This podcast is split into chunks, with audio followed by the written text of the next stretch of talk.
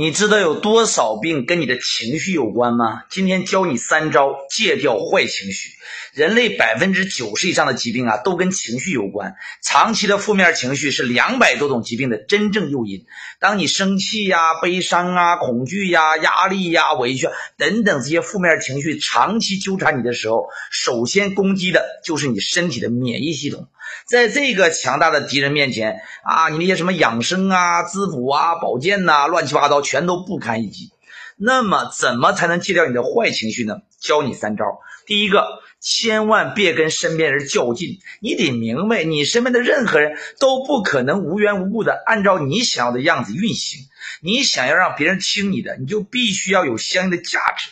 这个世界的逻辑就是努力决定能力，能力决定价值，价值决定吸引力呀。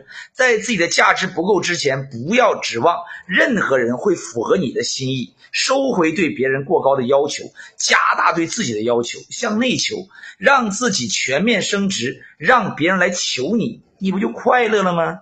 哼。第二个，停止胡思乱想啊！不要去咀嚼过往那些糟糕的琐碎。今天再大的事儿，到了明天不过是小事。曾经让你哭的事儿，总有一天你也会笑着说出来。如果现在让你举着一个杯子啊，无论这个杯子再轻，举久了你的手肯定都会累。是杯子让你累吗？是你一直不愿意放下，兄弟。当别人嚼你舌头根儿的时候，你要做的就是我行我素，永远别跟傻瓜论长短。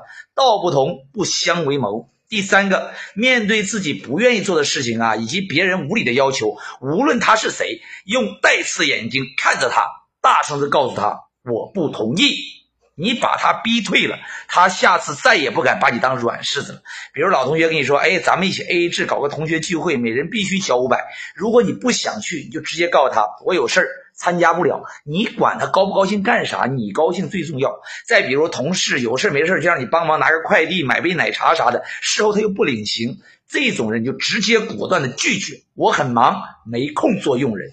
你一定要明白，自己的人生是为自己而活，不是为别人而活。只有适当的自私，你才能得到更多的快乐。